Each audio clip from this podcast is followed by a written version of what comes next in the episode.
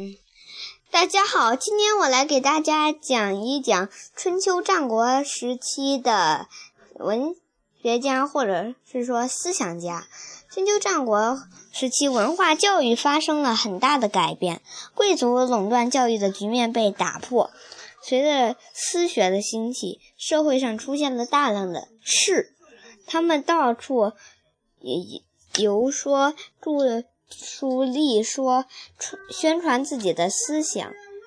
出于争霸战争的需要，各国君主纷纷礼贤下士，招揽人才，促进了思想发展和学术的繁荣，出现了不同学。派争芳斗艳、百家争鸣的局面，对中国社会产生了较深远的影响。我现在来给大家讲讲各个学派重要的代表人物。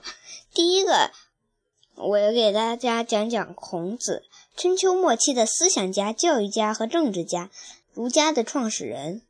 他到处奔波，传授儒家思想。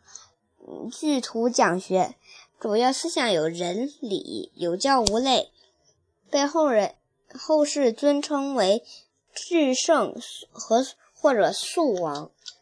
第二个，我来讲讲孟子，战国中期的哲学家、思想家或和教育家，儒家的代表人物，继续发扬儒家思想，著有《孟子》。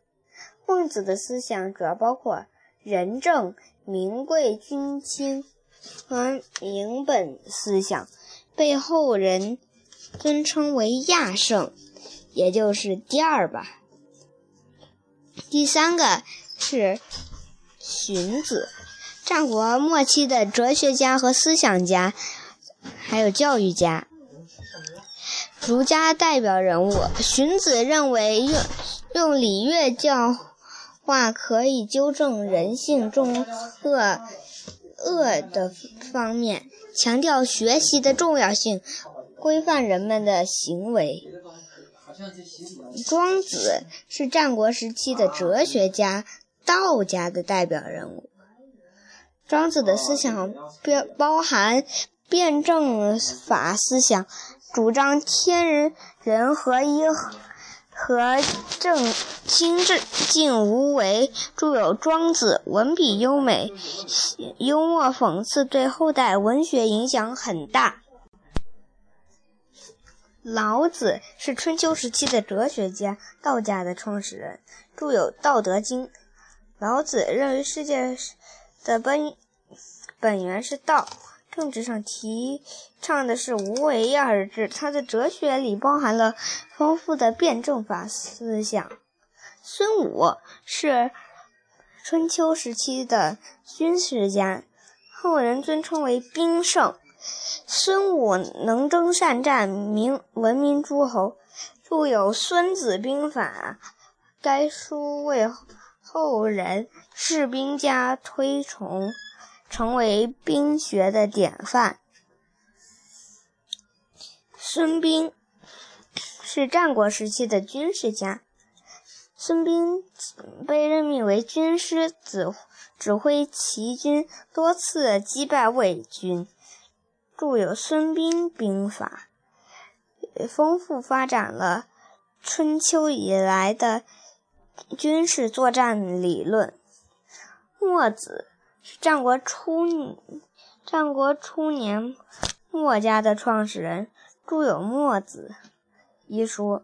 墨子主张兼爱，也就是消除贵贱，亲疏爱所有的人。非攻就是反对战争给人带给人们带来的灾难，代表了平民的利益。邹衍。是战国时期阴阳家的代表，在阴阳五行思想的基础上，他他创立了五德终始说，认为人类社会按照五行之德循环运转。李斯，战国末年的政治家、书法家、法家的代表的人物，他协助秦王。